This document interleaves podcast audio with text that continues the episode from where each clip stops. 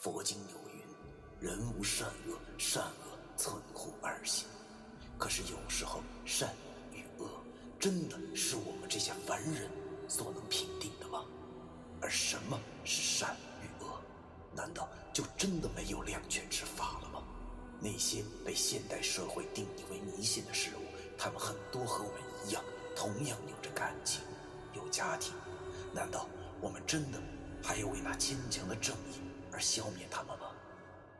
欢迎收听 FM 幺七五六八九。我当尹阳先生的大纪念。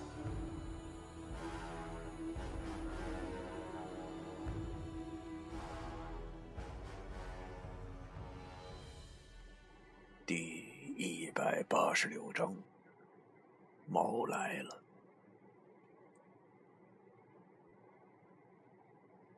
猫在东北的名声啊，并没有够好。这一点，在我小的时候，我奶奶就告诉过我。她跟我说啊：“猫是奸臣，狗是忠臣。狗不管主人家多穷，哪怕是挨饿受冻，也不会离开主人；而猫则相反，只要主人家败落了，它是第一个离开的，典型的小人。说的也够邪门的了，很多的鬼怪故事。”都和猫分不开，比如猫挠门、猫挑尸之类的。之前九叔跟我讲过，那个吃掉他徒弟全家的老太太，便是成了精的野猫所为。所以，虽然我不讨厌这种动物，但是也对这种东西没什么好感。当时我听到刘弟说他喜欢我，心里不由得怨恨着该死的老天爷。但是，就在我心情非常低落的时候，忽然听说他宿舍楼下有野猫的叫声，顿时起了一身的鸡皮疙瘩呀！那是，同时，脑袋嗡的一声，就跟被别人拿刀捅了一下一般。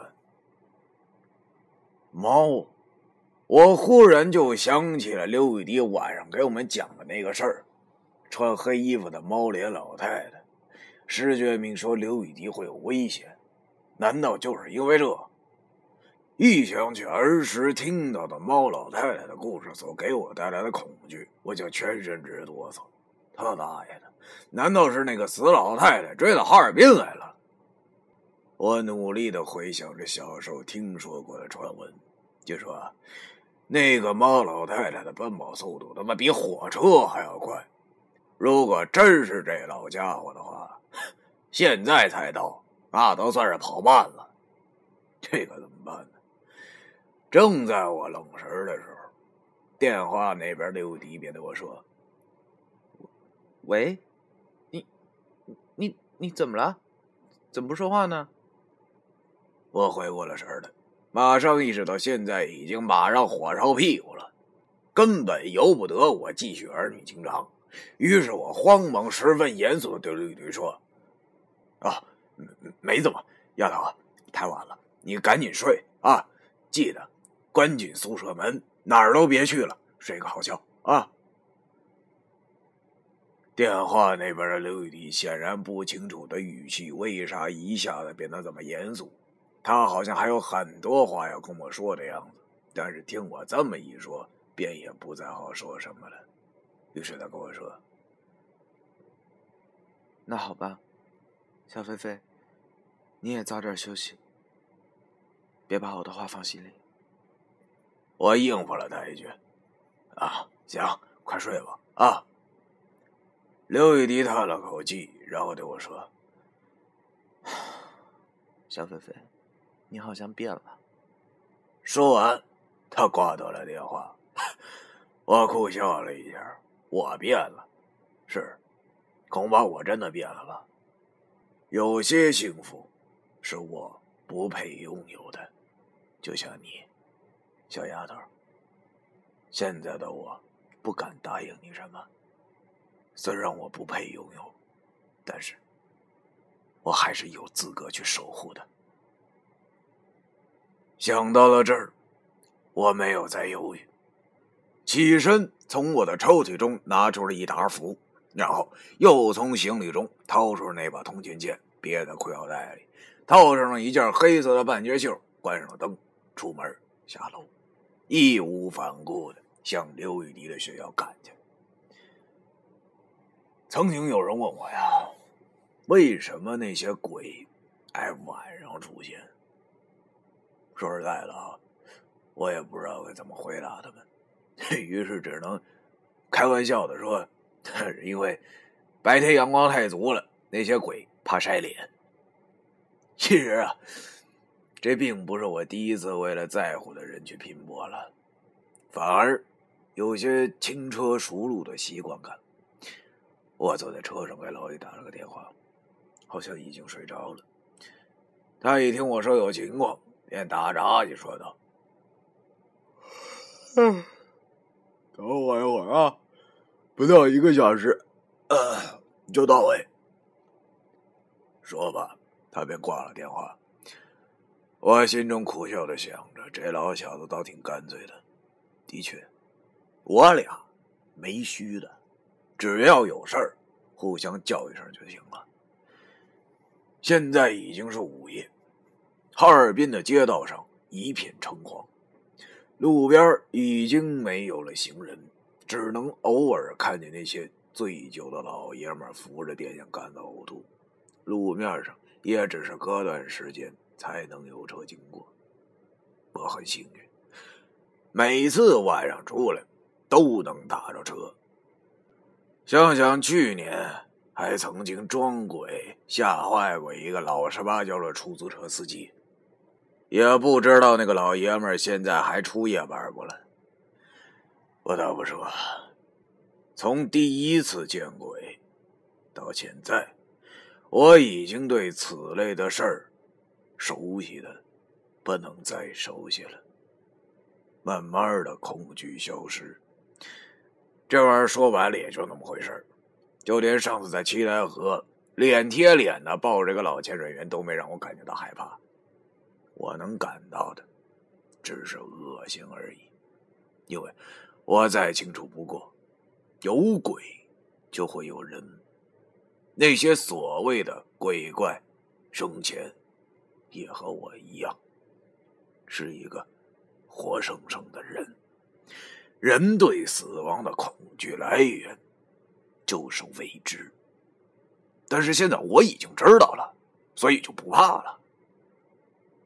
要说有时候鬼只是一种现象，正所谓无风不起浪，我遇到的鬼都不会无故害人，他们的背后都是隐藏着一段心酸的真相。而我们这些阴阳先生啊，与其说是那些降妖伏魔的卫道士，倒不如说我们其实更像是一个读者而已。我们尝试去了解他们的故事，然后再分辨对错。在这一点上啊，鬼反而要比人简单的许多，因为他们的目的很单纯。不像是我们人，居心叵测，可以损人而不利己。坏事做绝了后遭到了报应，就开始怨鬼恨神。这种人，我是最为不齿的。特大爷的！我不知道刘伟迪楼下的那猫叫到底是什么东西，但是要说哈尔滨这一阵子抓的正严，路边是不允许出现野猫、野狗之类的东西的。更何况是出现在那师范大学的校园之中了。好在，那那学校有驱邪石像压制，一般的孤魂野鬼应该是不敢撒野的。即便是十分生猛的脏东西，也要给毛爷爷留几分面子呀。这便是一将功成万骨枯的道理。毛爷爷当年大手一挥，不知道放倒了多少生猛海鲜。而那些苟延残喘到现在的臭虾米、烂鱼蛋，谁不敢给他老爷子面子呀？所以啊，我现在只是担心，担心刘雨迪可千万别出什么差错，要不然我这心里怎么说也不会原谅自己的。特别是刚才我拒绝他以后，如果他要是再出什么闪失，我会觉得我无法原谅自己的。不多时，计程车便到了那所学校的后门。由于我长得比较年轻的关系，所以那司机便把我当成了一个大晚上偷溜出去玩，然后摸回宿舍的学生。他边给我找个钱，边笑着说：“哎呀，小兄弟啊，以前我啊跟你一模一样啊，晚上特爱出去玩，然后跳大墙回宿舍。不过你们这墙有点高吧？你可得注意安全啊！啊，钱。嘿呀。” 这要是我以前，也许还要跟这师傅拼进去。但是我此刻的心中满是刘玉帝的事儿，哪还有这闲工夫跟他扯这些呀？于是我拿着他找给我的钱，便向那小后门走去。那司机并没有走，而是饶有兴趣的想看我怎么翻墙。哎呀，得！我望着那一小扇门，紧了紧眉头，不像我和老爷上次的时候开着。一把大锁死死的扣在上头。这要是以前的我，或许真的会跳墙翻进去。但是现在也不想想我是什么道行。哪天晚上不是在三清书中入眠的？符咒之法虽然是道家之基础啊，但是运用得当，就会有十分强大的力量。其包含之广，非其他术所能及也。我闭上眼睛，一张符从的脑海中闪过。要说三清书中，既然有打火机符，就应该有可以开锁的符。果不其然，让我在众多的符咒之中找到了一张叫“五鬼闯门”之符。这种符本身没有什么力量，如果不是沾了五鬼的光，估计连三清书都进不了，顶多。能算是一张方外之符。于是我划破了手指，在我的右手掌心画了这道开锁符，然后右臂向前，五指大开，对着那把大锁头轻声喝了声：“奇迹如玉令。”一声脆响，那大铁锁应声而开，掉落在了地上。那小门随之吱呀呀的打开了。我回头望了望那嘴已经张成了 O 型的出租车司机，对着他笑了一下，然后便迈着大步走进了小门。刚进小门，只听那司机的叫声传来：“贵呀！”等我再回头的时候，只见那出租车已经绝尘而去。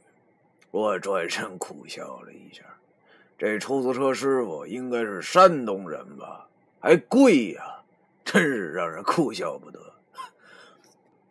摇了摇头，看来啊，我这吓唬夜班的出租车司机已经是习惯了。可这不是啥好现象，万一以后晚上打不着车，那可就糟了。转过了头。我出现在这并不陌生的校园之中，像那猫老太太，就算是再胆大包天，也不敢就这么直闯女生宿舍吧？那毕竟一楼住着好几千人呢，拼阳气都能拼死她。所以我断定，如果真有脏东西的话，一定会在那宿舍楼下守株待兔，要么等待时机，要么使出什么迷惑人心的手段。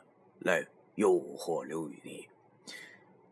已经是夏天了，哈尔滨夏天的晚上显得非常凉快。这校园之中满是树木，丁香虽然已经残败，但是香气犹存，闻在鼻子里很是舒服。我左手掏出了一张丁有文公开路符，右手从后裤腰带上拔出了通电。拿着那张符往额头上一抹，不得不说，我的道确实见长。现在的我都已经不用默念那又臭又长的口诀了，直接一声“急急如雨令”就直接全部搞定了。睁开了眼睛，顿时周围的事物变得清晰了起来。点着了一根烟后，我便大步流星的向刘玉迪的宿舍走去。其实，我也挺好奇的，不知道那刘玉迪口中的老太太到底是不是我童年的阴影。如果这是真的的话，算了啊，也十多年过去了，这老太太是怎么过来的呀？更何况，如果传说是真的话，那么这老太太在这十多年了，吃了多少小孩了？我心中满是忐忑和不安。也许，这正是属于夜晚应该有的情绪吧。人。如果活动在漆黑的环境下，就会不自觉的紧张和焦虑。其实多半是自己吓唬自己。穿过了西小区，刘雨迪的宿舍就在不远处。走着走着，一声猫叫就传进了我的耳朵里，我顿时打了个冷颤。他大爷的，果然和刘玉迪说的一样啊！与其说是猫叫，倒更有些像是小孩子的叫声啊！这一点恐怕养过猫的各位都能体会得到吧？叫声此起彼伏，听上去还不是一只。我顿时懵了，不是一个啊，有没有搞错？难道是猫老太太姐妹花吗？我见这声确实挺邪性的，于是。便放轻了脚步，轻手轻脚的向那边走去。走到了宿舍楼的拐角处，这宿舍楼附近的路灯不知道怎么竟然全坏了。好在我的明图已开，基本上能看清事物。我立住了身形，掐灭了烟头，从拐角处探出脑袋，往那边一看，只见那宿舍楼的对面聚集了。十多只骨瘦如柴的野猫，各种花色的都有。在黑夜之中看，它们的眼睛就像是几盏小灯泡，闪着幽厉的光芒。而那些野猫当中，坐着一个同样是骨瘦如柴的黑影看上去是个老太太，但她的眼睛只有一只。竟然和那些野猫一般，闪烁着同样渗人的绿光。